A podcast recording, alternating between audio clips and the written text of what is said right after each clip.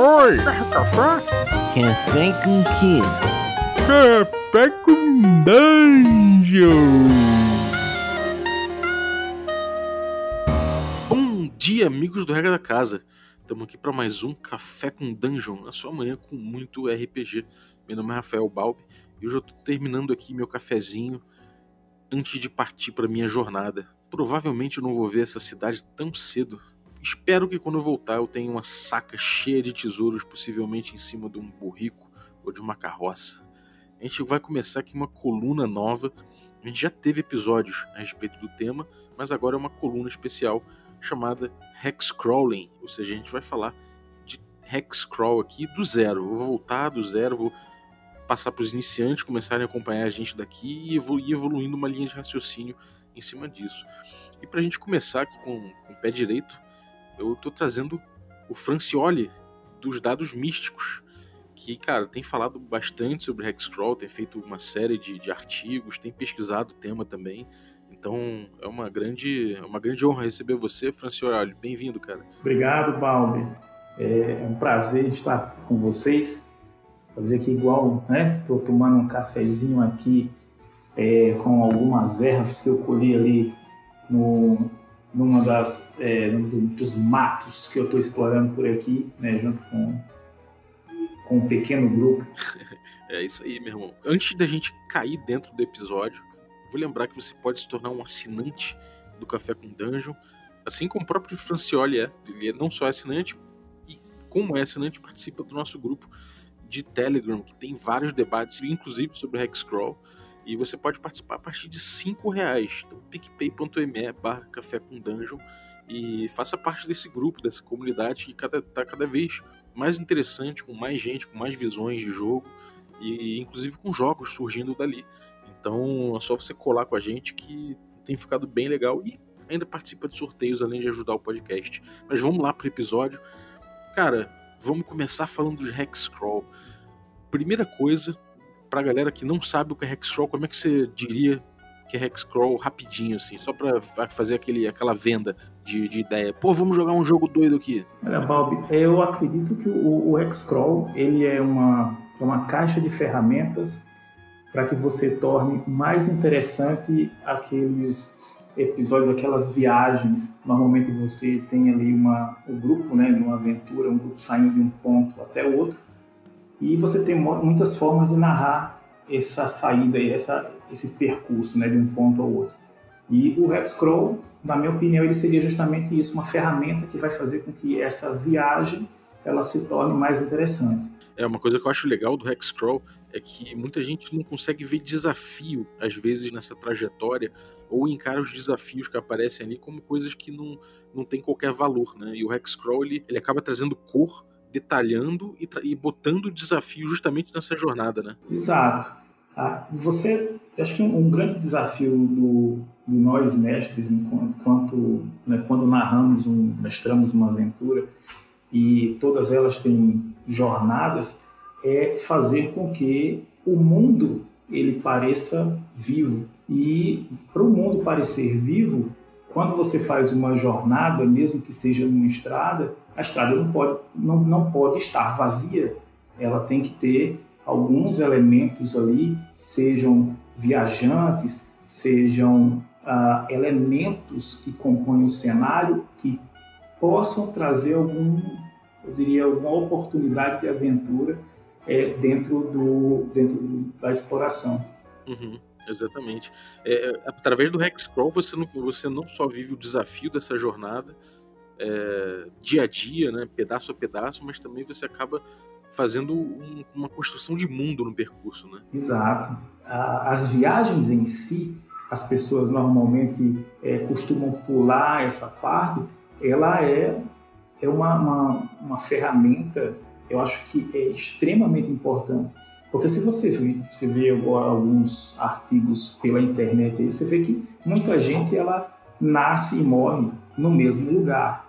Então, tem muita gente que não conhece sequer um pouco ou cidades próximas.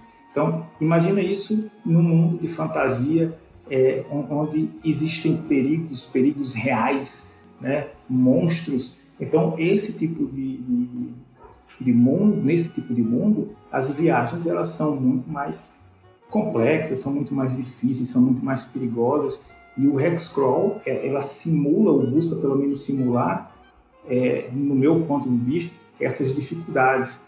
E aí, quando você sai de um ponto para outro, o que você está fazendo ali, empreendendo também uma aventura, e você não sabe exatamente o que, que vai acontecer, o que, que vai aparecer ali nessa sua jornada. Uhum.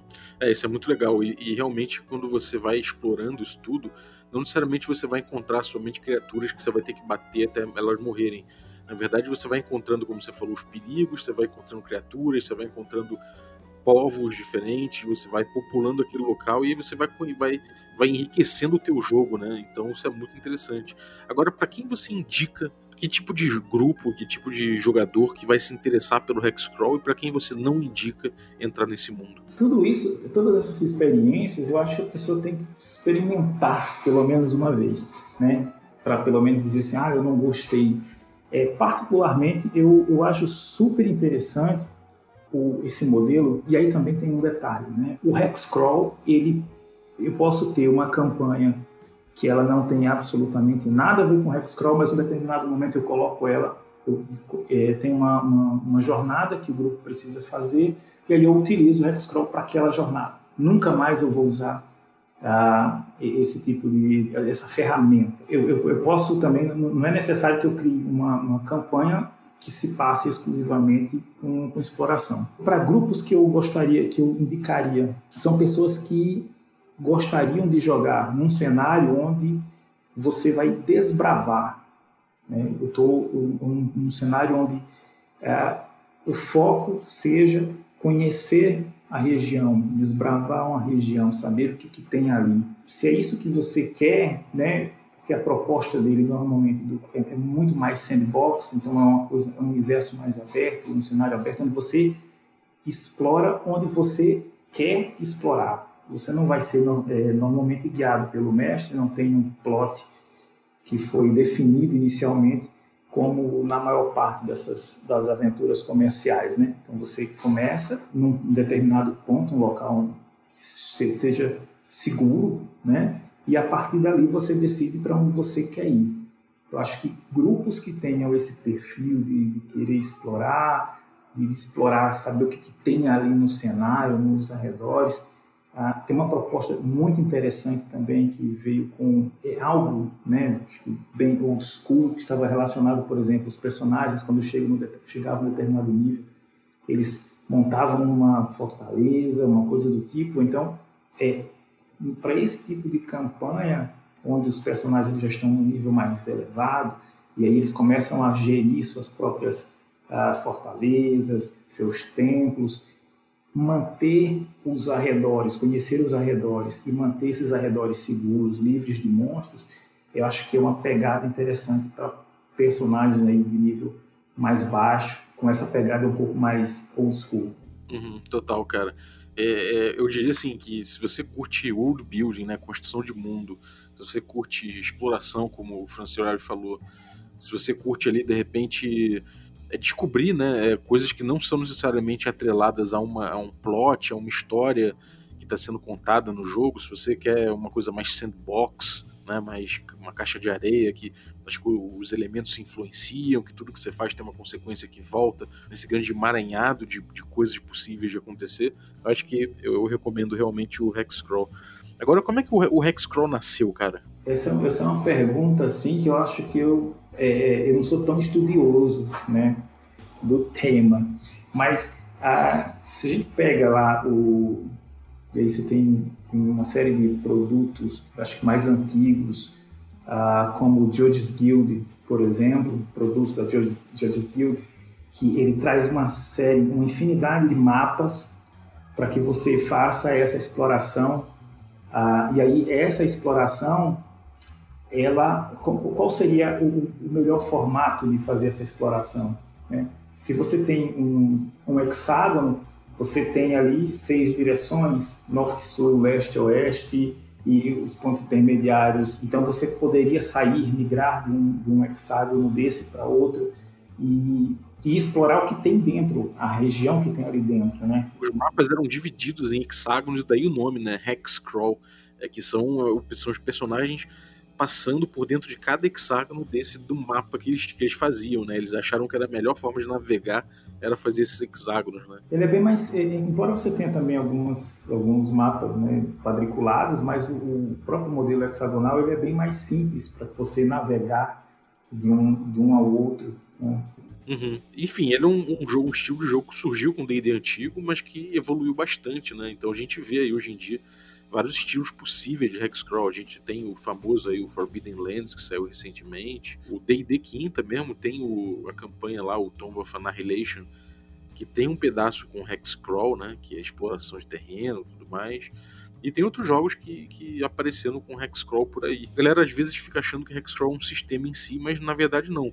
Você vai pegar o que, que há de, de regras de viagem e de, enfim, relativas a, a esse tipo de coisa de exploração dentro do teu sistema que você está jogando e você vai montar o teu kit a partir dali, né? O teu kit Hexcrawl. Como é que, como é que foram os teus experimentos pessoais com Hexcrawl? Quando eu comecei a jogar com o AD&D, né, e a gente passou pela teve a caixa vermelha, tal, D&D, caixinha vermelha, toda aquela coisa, que é uma coisa que acho que ela estava mais focada numa dungeon, mas quando a gente começou a ver os mapas, aquela coisa toda, a gente começava a fazer um hexcrawl, mas era um hexcrawl sem a mecânica, eu poderia dizer assim. Você está passando com um hexágono, e aí você tem tal encontro, coisa e tal.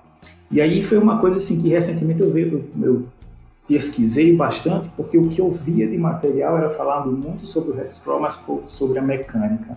E aí eu fui tentar entender como que é a mecânica da exploração, e uma das primeiras questões que eu fiz, que eu, me perguntei, é Hexcrawl, ele é um sistema, até então eu imaginava ele como um sistema, que ele é exclusivo do D&D, né? E aí você começa, ou, ou voltado também para campanhas medievais, e aí você começa a ver, não, não é. Ele é uma, é uma caixa de ferramentas que você pode utilizar para qualquer sistema. E aí desse sistema você pode imaginar, por exemplo, é, para um, uma aventura espacial onde os quadrantes, por exemplo, de um, determinado sistema são hexágonos. Então você pode explorar em uma escala muito, muito maior. E você começa a fazer é, é, começa a dar zoom dentro desse hexágono. Cada vez que você dá zoom nesse hexágono, vão aparecendo mais hexágonos, reduzindo, é, é, talvez aumentando, no caso, é, essa, essa escala. Né? Você, tá, você tem uma, uma escala é, cósmica e você começa a trazer ele para uma escala ali, digamos, de um hexágono. Eu já vi alguns mapas aí com hexágonos com 200 metros. Então, o nível de detalhamento é, é, chega a ser absurdo. Então, Hoje eu iniciei recentemente um, uma, uma aventura, não vou nem chamar de campanha ainda, mas uma aventura utilizando o sistema Mitras, que é um sistema que a Macaco do Mal está trazendo agora para o Brasil, né? nós já fizemos a, a tradução do, do, Fast Play dele, e eu estou trabalhando uma, uma, uma aventura utilizando o conceito de Hexcrawl usando o sistema Mitras. É uma caixa de ferramentas que você pode utilizar com qualquer sistema e eu vejo muito isso, por exemplo, numa aventura estilo Apocalipse Zumbi, em que você tem ali as ruas divididas ali em hexágonos e você tem que ir a determinado local, você tem que buscar um lugar seguro. É, eu acho que ele se aplica a qualquer tipo de, de, de aventura que você tenha essa, essa perspectiva de é, explorar determinadas áreas, independente do sistema. E uma coisa que é interessante é que a gente tem algum, algumas. Como é que eu vou dizer? Algumas etapas diferentes dentro do Hexcrawl, né? A primeira normalmente é quando você não tem um, mapa pronto, um produto pronto de Hexcrawl. Você normalmente tem que criar o seu, o seu mapa, criar os seus hexágonos e popular essas coisas, né?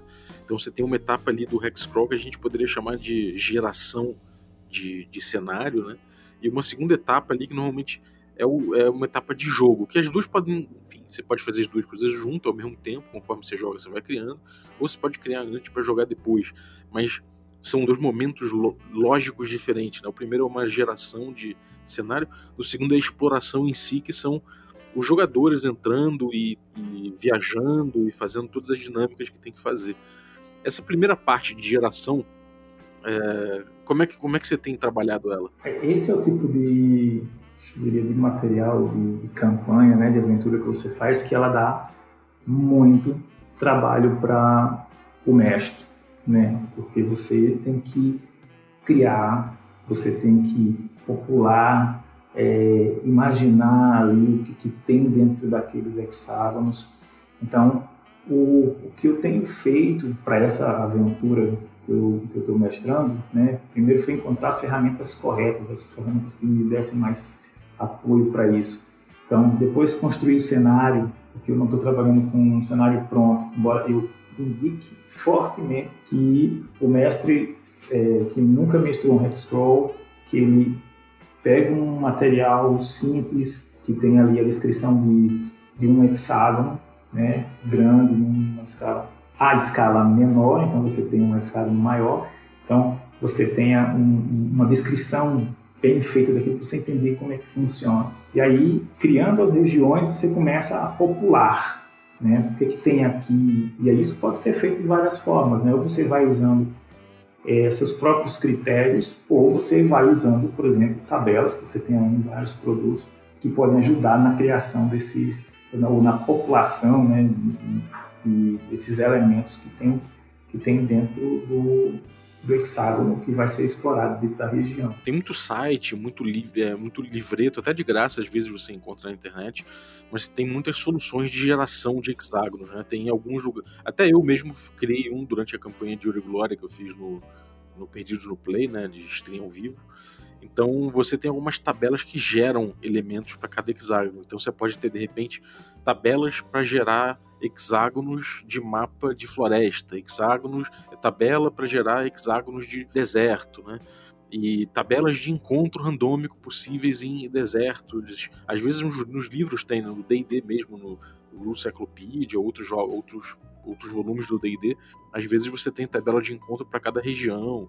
Então, esse material você encontra na internet ou você mesmo pode fazer para que você consiga adaptar melhor para o que você está querendo daquela região específica, né? Cada um tem seu jeito de fazer, né, cara? Quando você vai fazer um X-Scroll, você decide fazer, pesquisar é interessante porque você tem, tem muito material. Eu, você, depois a gente pode deixar aí algumas sugestões de materiais mais acessíveis, como fazer, como criar o, o, conteúdo. Muita gente às vezes sempre, é, a gente sempre pensa né, em, tipo, em, encontros aleatórios. Esses encontros aleatórios, às vezes, eles, ah, se você não tomar cuidado, ele acaba se tornando um tipo de encontro que a criatura simplesmente aparece. Né? Então, assim, é, um, é, é uma série de, de pequenos macetezinhos que acho que, que tem que tomar cuidado na hora de criar o, o, uma, uma, aventura X-Roll usando esse, essa ferramenta para que ela fique é, verossímil. É, ele precisa ter cuidado somente para tornar ela verossímil e aí a experiência fica muito bacana. É, exatamente, cara. Isso é uma coisa, é uma preocupação interessante que já é da parte de como rodar o jogo, né, também. É uma parte importante de como rodar esse X-Crawl dentro do seu jogo. Agora, ainda sobre geração, você tem algumas algumas decisões importantes né, na hora de, de, de, fazer geração de, de hexágonos. A gente pode dizer que a primeira, talvez a primeira delas, e que no fundo parece boba, mas é mais significativa, talvez seja o tamanho do hexágono, né, em termos de, de quantas milhas ou quilômetros você vai botar ali dentro de cada hexágono do seu mapa, né? A escala dele. Como é que você costuma fazer no teu Hexcrawl, cara? Cara, é, recentemente eu, eu, nessa, nessa vibe de, de fazer umas coisas interessantes aí para minha mesa, é, eu peguei, peguei alguns, alguns softwares. Uh, um deles foi o Underdraft, que me ajuda a fazer o mapa e tudo mais. E ele tem uma, ele tem a ferramenta do uma layer, né, uma camada que você coloca lá com o hexágono e a partir dele você gera o tamanho. E aí foi um, foram coisas que eu li bastante. Qual é o tamanho do hexágono ideal? Né? O pessoal fala muito disso. Então, atualmente eu estou utilizando é, hexágonos de 6 milhas, né, 9 quilômetros, e sub-hexágonos. Então, você tem um hexágono maior de 9 km e sub-hexágonos de 1,8 quilômetros, que daí acho que dá, se não me engano, duas milhas, uma coisa assim. aliás, é uma milha. E aí isso facilita bastante o, o mapeamento, você fica, uh, fica numa escala muito, muito legal para você trabalhar. Por que, que você tomou essa decisão de ter um hexágono de 6 milhas, que por acaso é o, é o que eu uso também? Por que, que você tomou essa decisão das 6 milhas aí? Por que que, e quais, no que, que implica você tomar, você ter hexágonos maiores ou menores para a galera entender? Vamos lá. O que, o que algumas pessoas colocam, né, o que alguns autores colocam, é que você deveria ter, isso aí também são, são sugestões, embora você possa ter hexágono também que você quiser, né? é que você tenta casar um pouco a questão do movimento dos personagens com o tamanho do hexágono. Por exemplo, se você tem aí um personagem que se mova que possa se mover 24 milhas por dia e você tem um hexágono de 6 milhas, quer dizer que ele se moveria 4 hexágonos, ele poderia se mover 4 hexágonos por dia, dependendo do terreno em que ele esteja é, se locomovendo. É uma, uma, medida que normalmente alguns autores utilizam. Né? Então você tem ali a, essa, essa medida que estaria relacionada com a movimentação do personagem. Especificamente, ao fazer a subdivisão, quando você tem um hexágono maior e você faz subdivisões, você consegue reduzir. Você tem ali um hexágono maior, você tem uma área é, relativamente grande é, que os personagens vão explorar. Quando você tem um, os hexágonos menores, o que você está fazendo é, é reduzindo a área que ele vai explorar para uma escala que seja mais confortável. É, a gente tem, por exemplo, uma coisa que acontece muito é que quando você divide em hexágonos, você estava dividindo para você entender o que tem em cada um deles, né? Por exemplo, se você tem, você, se o grupo entra num hexágono específico, normalmente você tem a descrição desse hexágono, não só em desenho no mapa, mas também uma descriçãozinha de o que, que é aquele hexágono. Então, é, normalmente você tem ali pelo menos um, um elemento de, de o que chamam de feature, né? Pode ser uma montanha, uma cachoeira, uma pedra com formato específico, uma ruína, alguma coisa assim. Normalmente você tem um por hexágono, né? Então, quando você aumenta, quando você diminui a escala, você aumenta o número de hexágonos no mesmo espaço de mapa, e aí você detalha melhor o mapa quanto menor for a tua grade, porque você vai ter mais hexágonos e por consequência você vai poder botar mais elementos, né, mais features no teu, no teu, na tua grade. Porém, quando você tem muita, muita grade, muita subdivisão, acaba que você fica precisando preparar muita coisa, né? Você fica tendo que gerar muito detalhe e isso pode pedir cada vez mais preparação, né? Então isso também é uma decisão importante nesse sentido, né? É. E aí, assim, eu acho que vai muito do tempo que você tem para preparar essas coisas e uh, do nível de detalhamento que você quer. É, existem até alguns modelos de campanha que eu tenho visto aí que eu acho super interessante ele, ele basicamente começa isso aí. Você começa com um, um hexágono, que seria o hexágono onde você seria, estaria a vila, onde você tem ali aquela segurança. Seis, os seis hexágonos que o circundam seriam hexágonos onde você teria já alguns elementos descritos, e a partir dali você vai desenvolvendo os hexágonos à medida que você vai avançando, que vai depender muito assim, do, do como você vai conduzir a aventura. Acho que é, o nível de detalhamento vai de acordo com o tempo que você tem para planejar. No final das contas, é, às vezes, detalhar demais, né? É, é colocar elementos, é, um número muito grande de elementos dentro de um, de um hexágono, talvez não seja bacana, porque você vai ter um hexágono muito carregado. Né? Se você for pensar numa, pensar aqui numa situação real, ah, se você entra num ambiente como uma floresta e você tem ali um quilômetro, dois quilômetros em linha reta, você não vai ter uma quantidade de elementos que chamem a atenção numa proporção muito grande. Né? Se você mapear aquilo ali, você tem alguns poucos elementos. E existe a possibilidade de, dentro de um determinado hexágono, você não tem nenhum elemento que chame o que vale a pena. Então, acho que é, é muito questão de você balancear as coisas de acordo com o tempo que você tem e de acordo com o nível de detalhamento que você deseja. Sim, isso influi em várias outras coisas também, como por exemplo a própria navegação, né? Se você dá muitos marcos de paisagem ou coisa assim, você facilita a navegação por parte dos jogadores, né? E às vezes não, você está propondo um desafio que é justamente navegar num deserto ou numa floresta muito cerrada, e aí justamente um dos problemas é que você tem dificuldade de encontrar esses marcos para se orientar, né? Então isso vai influir bastante nas dinâmicas de jogo. Agora, no jogo mesmo, nessa hora que você coloca os jogadores para rodar ali, como é que você tem feito, como é que você tem é, é, traduzido em mecânicas ou em dinâmicas essa exploração com os jogadores? Como é que é, como é, que é o teu, teu procedimento de hexcrawl normal? Nesse caso específico, né, eu diria eu tenho mais estudado do que jogado o hexcrawl, a minha, é, efetivamente a minha primeira experiência, eu estou me baseando é, em alguns documentos onde você tem mais mecânica. Então, ah, você tem uma fase de planejamento, você tem a, a fase para jogar se você se perdeu, se você encontra alguma coisa. Então, eu estou indo mais por um lado mais mecânico, eu diria até para conseguir entender melhor o, sistema, ver se ele vai funcionar bem. Só que aí é, tem até uma, um, um, desafio nisso, né? Que principalmente para o mestre que ele está, eu diria assim, bem mais é, verde na, na, na experiência, que é você conseguir traduzir as jogadas para a narrativa de forma que ela seja ou fique fluida, para que ela não fique completamente mecanizada. Né?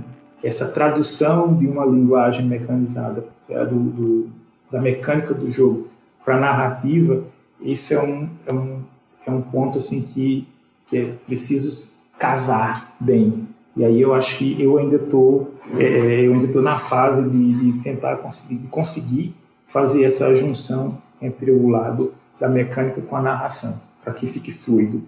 É, cara, isso é, um, é, uma coisa que eu acho que essa mosquinha azul aí da, do Hexcrawl, quando ela morde, cara, você fica, eu acho que para sempre em busca do Hexcrawl perfeito, sabe? E eu acho que nunca vai terminar, cara. É, impressionante. Eu vejo, eu, eu, vi, por exemplo, eu tive algumas experiências com Hexcrawl, né? A primeira que eu tive, eu peguei o, o Rook Cyclopedia, que é um D&D bombado, um D&D básico bombado, né? Porque ele tem toda aquela linha do Mentzer lá dos anos 80. Então ele tem um kit de campanha muito detalhado, ele tem detalhe para como você rola se, se, o grupo se perdeu durante, sei lá, se está no deserto, você joga um, D, um D6 e a chance é, sei lá, 1 em 3, 1 em 4 de se perder. É, isso tudo ele traz uma solução mecânica bem amarradinha. E eu comecei jogando assim. Uh, tinha também o jogador, os personagens podem fazer testes de navegação. Se eles passarem, eles sabem para onde estão indo, senão eles caem nesse risco aí de jogar um D6 e se perderem. Eles podem jogar, fazer um teste para ver se eles pegam caça, ou enfim, de forma geral, você divide o dia em, em, algumas partes, né? Normalmente o pessoal divide em seis partes ou em quatro partes, depende, né? Cada, cada jogo traz uma solução. E em cada parte dessa você acaba podendo fazer determinadas atividades ali, né? Você pode decidir se você vai caçar, se você vai de repente explorar melhor a região, se você vai de repente caçar água, se você de repente vai vai, sei lá, você vai tentar ver no que, que no que, que você precisa fazer como grupo. Se você está precisando de sei lá, de, de comida, você pode procurar ervas ou você pode caçar. E isso aí tudo tem chances, né? Os sistemas costumam trazer chances para isso acontecer. Também levantar acampamento, dormir, isso tudo costuma ser coisas importantes dentro do teu, do teu, da tua rotina. Mas isso aí acaba já por si só sendo uma coisa mecânica, né? Uma, uma coisa um pouco repetitiva e maçante. Então, se o sistema traz soluções muito mecânicas para isso, o jogo tende a ficar muito mecânico como um todo, né? É, é, é um pouco isso que você sentiu, né? Exato, exato. E, cara, assim, eu eu comentei já, já no nosso grupo lá no Telegram, já participei de algumas aventuras reais, né, dentro de floresta, que elas que, assim, eu, eu, eu tento trazer muito essa experiência para o Hexcrawl. Ah, são pontos de referência, é a dificuldade de você navegar. Não é fácil navegar, por exemplo, dentro de uma floresta sem GPS. Perder-se acontece. Às vezes a pessoa, a pessoa passa é, pergunta assim, poxa, mas é impossível rodar e voltar para o mesmo lugar. Não é impossível, é completamente normal.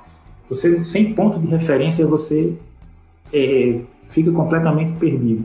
Então, acho que quando você tem uma experiência real e você consegue levar para a mesa, é, às vezes fica, talvez facilite um pouco você fazer a tradução da mecânica para a narrativa. Mas às vezes isso é um conceito muito, por exemplo, para as pessoas que estão, que nunca, nunca saíram da cidade, né? Então estão lá, estão narrando como é que eu faço isso e tal. Então acho que falta muito disso do todos os, os produtos que eu já li, os sites que eu já eu já acompanho, acompanhei também.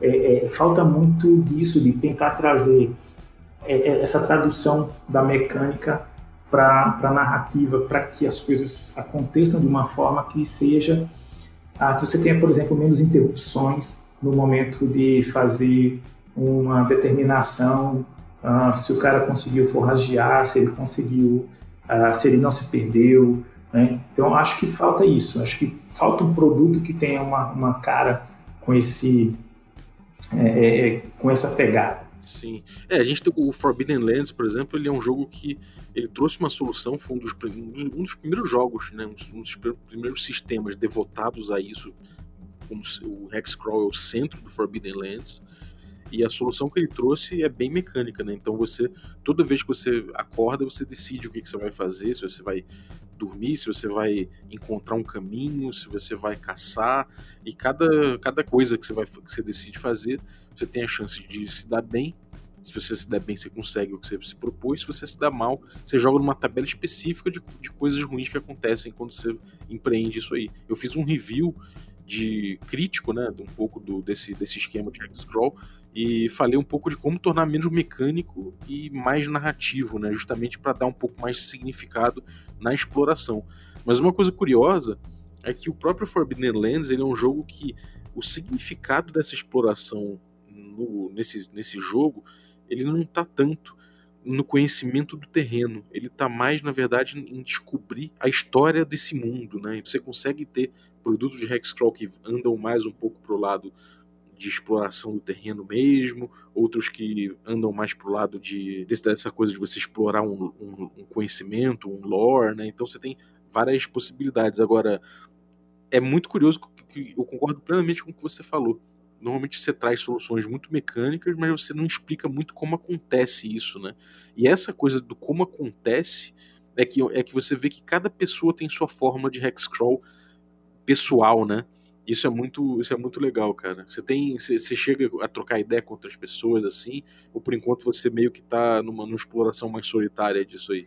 A gente acaba trocando uma ideia né, com o pessoal lá do grupo do Telegram, grupo do Dados Místicos também, de vez em quando a gente troca uma ideia, porque, e, e assim, e querendo ou não, a, o conceito de Hexcrawl para, por exemplo, a comunidade hoje, que é uma comunidade maior, que são jogadores do D&D quinta edição, não é, não é muito o, o tipo de de, de ferramenta ou tipo de aventura que o pessoal tem costumado jogar. Eu tenho, eu tenho visto muito pessoal jogando bastante as, essas aventuras ah, comerciais que, que elas não têm, por exemplo, um foco, acho que muito provavelmente, com exceção da, da aventura que você citou aí, é a Tomb of Annihilation, talvez com exceção dela, ah, você não tem alguns elementos que, ou, ou a, própria, a própria edição não tem alguns elementos que, que são necessárias, como por exemplo a,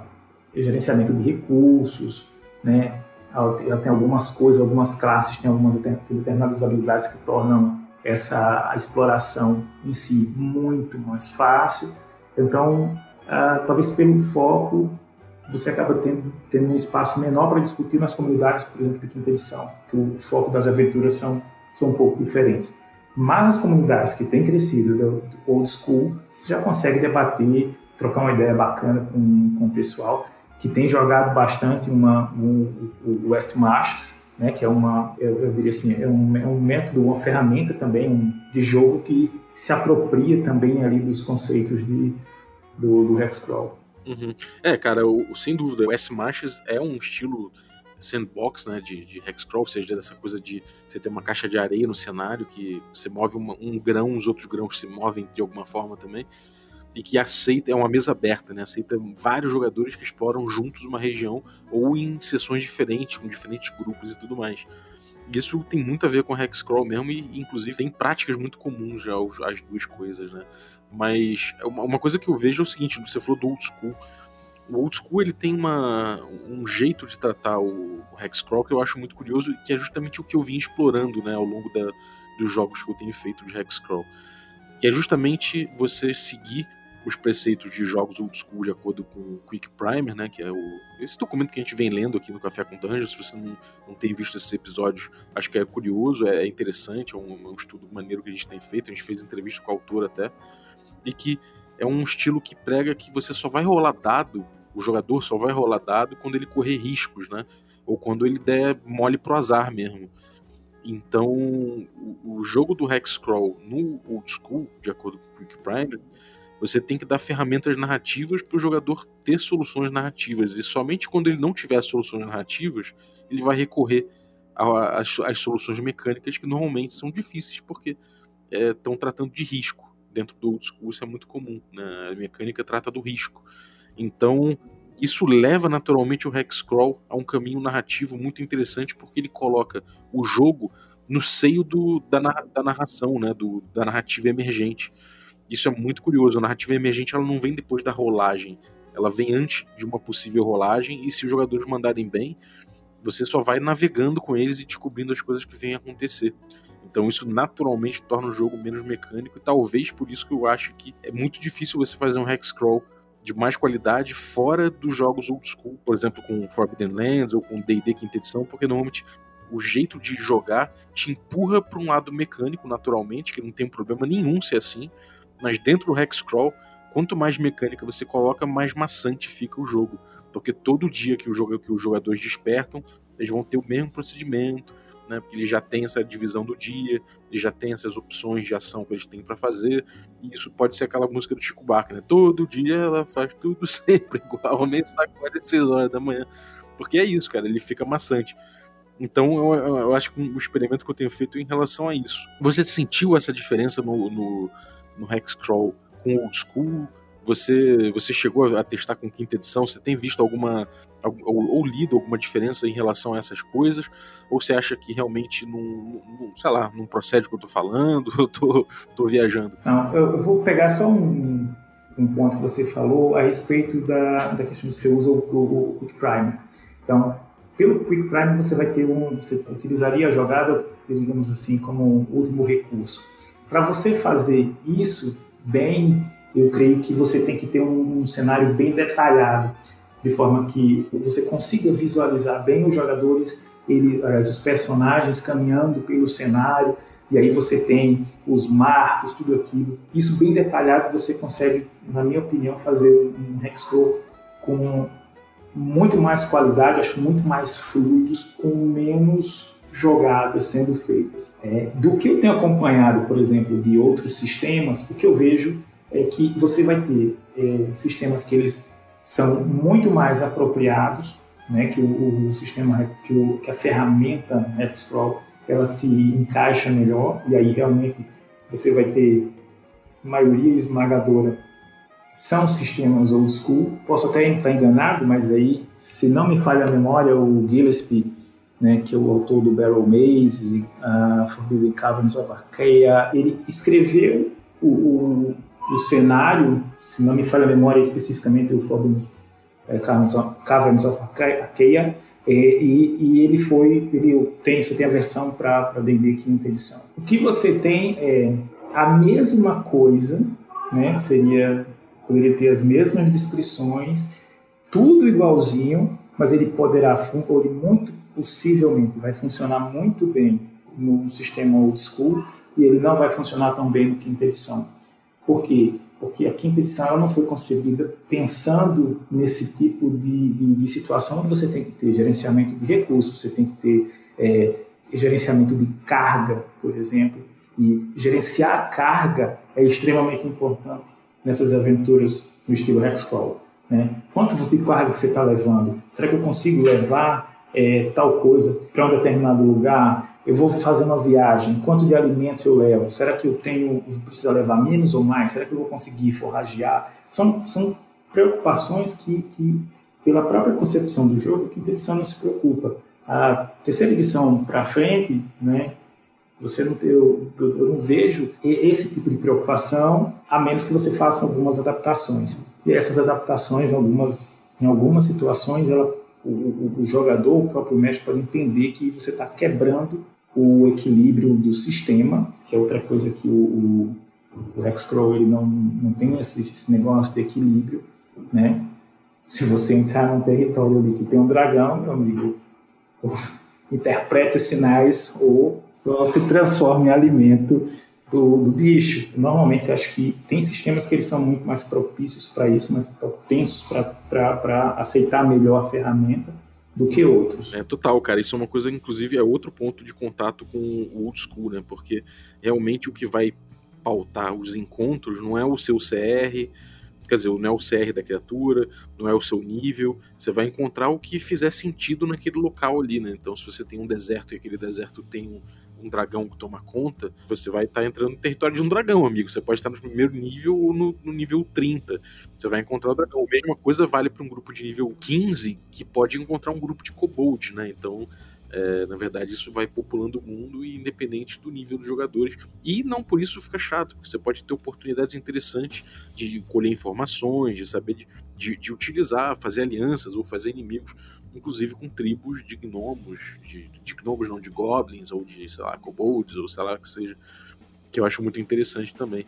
Agora, a gente tem também um, uma possibilidade de jogar também com sistemas mais, mais modernos, né? Por exemplo, o Dungeon World ele tem uma adaptação que é o Freebooters on the Frontier, né?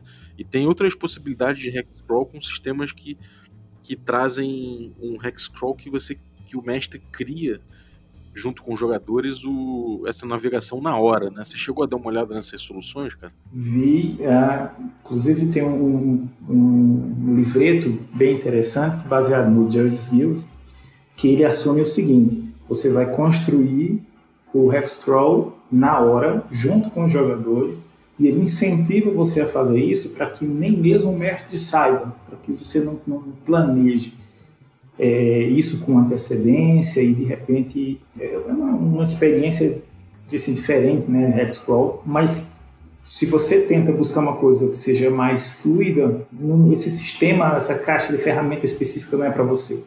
Porque o que você está fazendo ali é criar tudo na hora, tudo de improviso, e isso acaba demandando um pouco mais de tempo para que você consiga, às vezes, é, traduzir uma jogada para narrativa, é, é uma forma de jogar bem parecido com o derivado ali do, dos wargames, eu acho interessante, mas ele não é tão, tão fluido.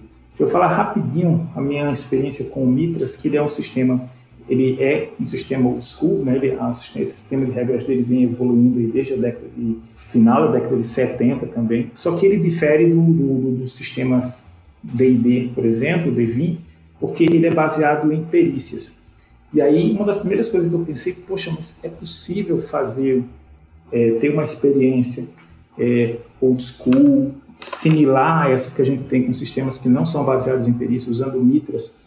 E aí eu comecei a ver algumas coisas. O Mitras, ele é todo, todas as suas habilidades são perícias. Só que jogar, né, fazer uma rolagem de uma perícia implica que você está correndo um risco. Ah, no início da campanha, aqui na, na, aventura que nós começamos na semana passada, os personagens eles naufragaram e tinham estavam diante de uma situação onde eles tinham lá um, um, uma falésia. E o jogador chega e pergunta: é possível escalar? Sim, é possível escalar. Só que o número de testes, que mesmo que seja fácil, o número de testes que você precisa fazer, estatisticamente, né, uma hora ou outra você vai cair. A questão é, você prefere subir ou você prefere explorar né, uma outra saída? Então, assim, é, é possível fazer também um, um hexcrawl numa situação como essa, deixando sempre muito bem claro né, para esses sistemas que são baseados em, em perícias que jogar uma perícia, jogar fazer uma rolagem pode criar implicações que não são necessariamente boas. E aí entra toda essa questão de, de detalhamento do, do território onde você está conduzindo a aventura para que você tenha essa opção de ir através dele, de navegar por ele, baseando o, quase que exclusivamente nos pontos de referência que são fornecidos e se confiar menos na, nas perícias. Né? Eu acho que isso aí é, um, é uma coisa importante. E aí você pode, poderia fazer adaptações de outros sistemas também, né? mas aí exigiria um pouquinho de esforço a mais, além do esforço de preparação, o esforço de, de, de adaptação para se encaixar bem com, com uma ferramenta. É, total, cara. Eu acho que cada solução dessa de Hexcrawler pode se adaptar, na verdade, a um estilo, né, cara? De, principalmente o estilo pessoal de cada mestre e de cada grupo. Como você falou, por exemplo, a coisa do, do jogo que você vai descobrindo o que tem em cada hexágono conforme explora. Um mestre que gosta dessa sensação de descobrir junto com o jogador, ele pode gostar muito disso. Isso pode trazer até uma certa vibração diferente para o jogo. Porém, por outro lado, realmente ele pode criar inconsistências, porque você não tem já as coisas planejadas, às vezes você corre risco de descobrir, sei lá, que tem um dragão no próximo hexágono e aqui, pô, como assim esse dragão, a presença desse dragão não informou os hexágonos que a gente passou agora, né? A gente teria descoberto essa, essa presença dele já indícios lá, lá atrás. Então isso pode gerar do mesmo jeito que um jeito clássico de hexcrawl no, no, no estilo school, por exemplo, pode levar uma preparação pode pedir uma preparação muito grande, pode te levar a se frustrar por às vezes não conseguir usar a preparação que você fez porque os jogadores foram para outro lado. Enfim, cada estilo tem seus prós e contras e eu acho que essa busca pelo, pelo Hexcrawl perfeito é uma coisa que precisa ser jogada por você. Não adianta você querer uma solução pronta, porque sempre você vai olhar e falar: hum, isso aqui para mim não vai funcionar, mas se eu fizer assim, assim assado, funciona. Né? Então esse Hexcrawl perfeito, se existe, ainda não surgiu, né? É, e tem uma, tem uma coisa bem interessante que o Ben Robbins, que foi o cara que começou com o West Masters, né? Foi o primeiro escreveu sobre o West Masters. Ele coloca é que ele prepara absurdamente o cenário, mas ele não está nem aí se os jogadores descobrirem ou não o que ele colocou. Eu acho que eu acho que quando o mestre vai usar alguma coisa nesse, nesse sentido, ele deve ter um certo prazer em fazer a preparação da coisa, mas sem necessariamente ficar frustrado se os jogadores não interagiram com uma daquelas coisas que ele colocou ali no cenário. Né? Acho que é, é, é, importante isso. É, total. E, bom, é, cara, acho que a gente dá uma pincelada muito boa aqui no, no assunto. É um, é um inicial, é o primeiro dessa, dessa coluna aqui. Eu já falei bastante Hexcrawl em outros episódios, se vocês quiserem é, dar uma olhada, vocês podem voltar no tempo e ver nos episódios anteriores, que vocês vão ter muita informação. Mas agora a gente deu uma pincelada inicial muito boa aqui. E, cara, onde é que a galera pode ir que você recomenda para a galera começar a, a sacar do Hexcrawl? Alguns links, algumas coisas que você tem é, tem usado aí o teu caminho das pedras? eu estou escrevendo alguma coisa lá no, no, nos dados místicos. Quem quiser ver algum material em português, tem lá. Eu recomendo muito. Dois PDFs você consegue encontrar aí facilmente lá no, na Drive-Thru. Um deles se chama How to Hexcrawl, um guia prático para aventuras nos, eh, nas regiões selvagens. E um outro que é uma série chamada Populated Hexcrawl Series. Tem um Hexcrawl Basics, que ele foi uh, escrito por Todd Lebeck, acho que é assim que fala o nome dele, ah, e ele foi, é, ele está lá para o Old School Essentials. Então é um, é um produto para o Old School Essentials que ele, para mim, esses dois documentos eles fornecem uma base muito boa do ponto de vista de mecânica para você entender melhor sobre sobre o Hexcrawl. Eu vou deixar para vocês um link também que é uma proposta de Hexcrawl, Hexcrawl para quinta edição, por mais difícil que seja rodar o Hexcrawl na quinta edição, é, pelo que o Francioli falou até você pode dar uma experimentada, dar uma lida, tentar se habituar, já que a maioria das pessoas joga a quinta, né? Mas eu vou passar um dever de casa para quem se interessou bastante no assunto, que é dar uma conhecida num, num livro. Você consegue, de repente, pegar aí é, referências dele, consegue pegar reviews e consegue conhecida nesse material, que é o Outdoor Survival, a game about wilderness skills, ou wilderness skills, não sei como é que fala, eu acho que é wilderness, wilderness skills é o Outdoor, Outdoor Survival de 1972, ou seja, antes do hobby aparecer do D&D. E é um joguinho da Avalon Hill que é um jogo praticamente de Hexcrawl e foi talvez uma das maiores inspirações pro jogo, né? Então você pode dar uma olhada para ver como é que foi o berço desse Hexcrawl, que, cara, se a gente olhar e, e for rigoroso, você vai ver que é basicamente a mesma coisa até hoje, né? O Hexcrawl, as dinâmicas de Hexcrawl são muito parecidas com as desse jogo até hoje, então uma grande influência aí do, do hobby. Então é isso aí, cara. Aí, onde a galera pode encontrar o que você tem feito, o que você tem aprontado na internet, tem o SRD aí do Ozzy, do Old School Essentials, né? Tem um monte de coisa que você tem aprontado aí, conta pra galera. É, a gente tem, é, nós que fazemos da, os dados místicos, a gente tem, tem envolvido alguns projetos, nós estamos finalizando a tradução do, do Old School Essentials, o SRD, né, que é uma versão não oficial. Também a gente está fazendo algumas coisas para o Mitras, né, algumas traduções aí que vão sair. E lá nos dados místicos é só colar junto no grupo do Telegram, né? Temos o grupo do Telegram, então a gente está participando ativamente do grupo do Telegram do, do, do Regra da Casa. E a gente também tem um Discord, que aí é só colar junto que a gente, a gente manda o link, o link lá, o convite para vocês. Maravilha, eu vou deixar no descritivo, no descritivo do episódio também os links aí do que o, o Francioli vem aprontando na internet, que é bastante coisa legal. E é isso aí, galera. Muito obrigado, então, vocês que ficaram ouvindo até agora. Acompanhe essa série aí do Hex Crawling, que vai ser, uma, vai ser fixo, vai ter sempre esse programa aí, mais um dia, que nem tem a, Taverna Platônica, que nem tem as, as outras atrações, essa mais uma atração agora. Então pode esperar aí que o François vai voltar, vai ter mais gente falando de Hexcrawl também. Eu vou esmiuçar um pouquinho mais a experiência que eu tenho com Hexcrawl para dividir com vocês. O nosso grupo de Telegram vai criar agora um, um workshop coletivo aqui da galera do, do, grupo de Telegram, dos assinantes do Café com Dungeon, sobre Hexcrawl. A gente vai fazer várias experimentações interessantes, vai tentar chegar num modelo, em algumas soluções coletivas para isso. Então vai ser muito interessante essa experiência. Então, se você quiser se tornar um apoiador pode entrar em picpay.me barra café com dungeon. Você pode participar desse grupo de Telegram que tem entre essas atividades outras também que, que as pessoas têm realizado e discussões interessantes, inclusive a partir de provocações que eu faço às segundas-feiras com pequenos áudios de conteúdo extra pra galera. Então cola aí no nosso PicPay, dá uma olhada no plano que você acha mais apropriado para você e assina. Você ainda concorre a prêmios daqui, a sorteios com prêmios de nossos parceiros material de RPG e muito mais. Queria agradecer a todo, todos os apoiadores atuais, inclusive o Francioli, aí pelo, pelo apoio, é, todos os café, café expresso, café com creme e aos café gourmet aqui. Ricardo Mate, Adriel Lucas, Erasmo Barros, Rafael Mingo, Rafael Caetano Mingo, Pedro Cocola, Ulisses Pacheco, equipe Roleplayers e o Denis Lima. Muito obrigado pelo apoio de vocês.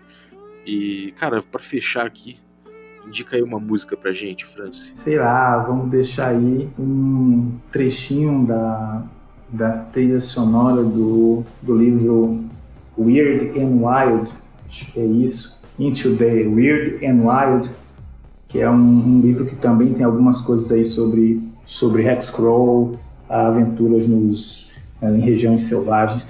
É uma trilha sonora bem, bem, bem maluca maneiro. Então, fiquem aí com a trilha do Into the Weird and Wild para fechar o episódio. Muito obrigado, cara. Valeu, galera, e até a próxima. Valeu, até a próxima.